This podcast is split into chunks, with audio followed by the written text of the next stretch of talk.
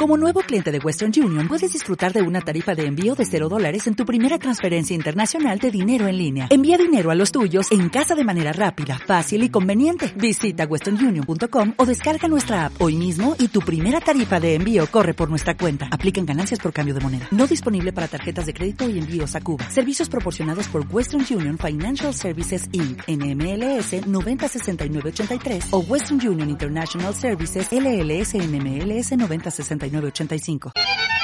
Soy el tango milongo, nacido en los suburbios malemos y turbios. Soy el tango milongón, nacido en los suburbios malevos y turbios. Conocer la historia del tango, melodía argentina por excelencia, nos hace conocer parte de nuestros orígenes y nuestra constitución como país.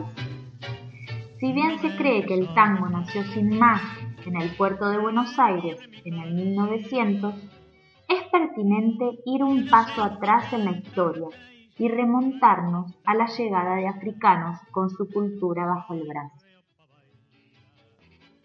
El choque entre negros, criollos e inmigrantes europeos, con sus respectivas culturas, pusieron al tango con sus letras e instrumentos como forma plena de expresión.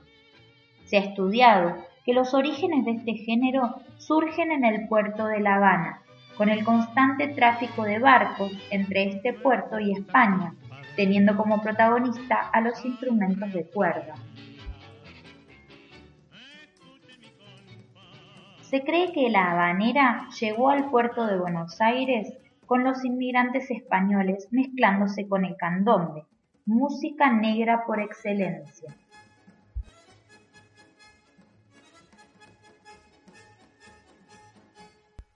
La condición política y económica del país daba como saldo una fuerte división de clases. Había una necesidad emergente de diferenciar a los ricos de los obreros y siervos. Como respuesta a esto, nacen las milongas, creadas por porteños compadritos como burla a los bailes de los negros.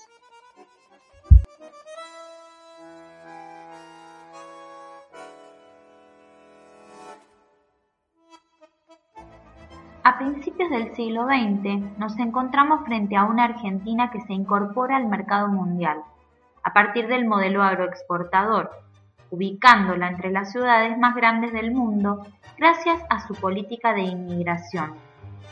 En aquel momento único de interacción multiétnica y multicultural, casi sin paralelo en el mundo, el tango comienza a llegar a públicos más amplios ingresando a los espectáculos teatrales, carpas, circos, salones de baile y cabaret, dando lugar a la incorporación de letras en las que se plasmaba el sentir del inmigrante, la patria perdida y la familia abandonada, pero por otro lado, también situaciones cotidianas como reclamos a los patrones y declarar el amor a una mujer.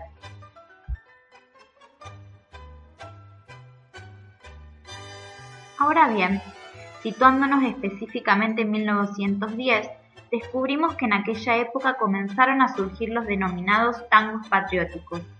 Esos tangos contaron con un factor determinante, el contexto social de la Argentina.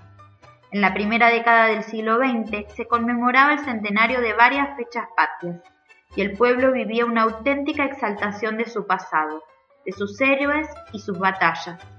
Ese entusiasmo fue ideal para que la música porteña incorporase una nueva temática. Allí surgió Independencia, de Alfredo Bevilacqua. La historia de los tangos patrióticos comienza con él.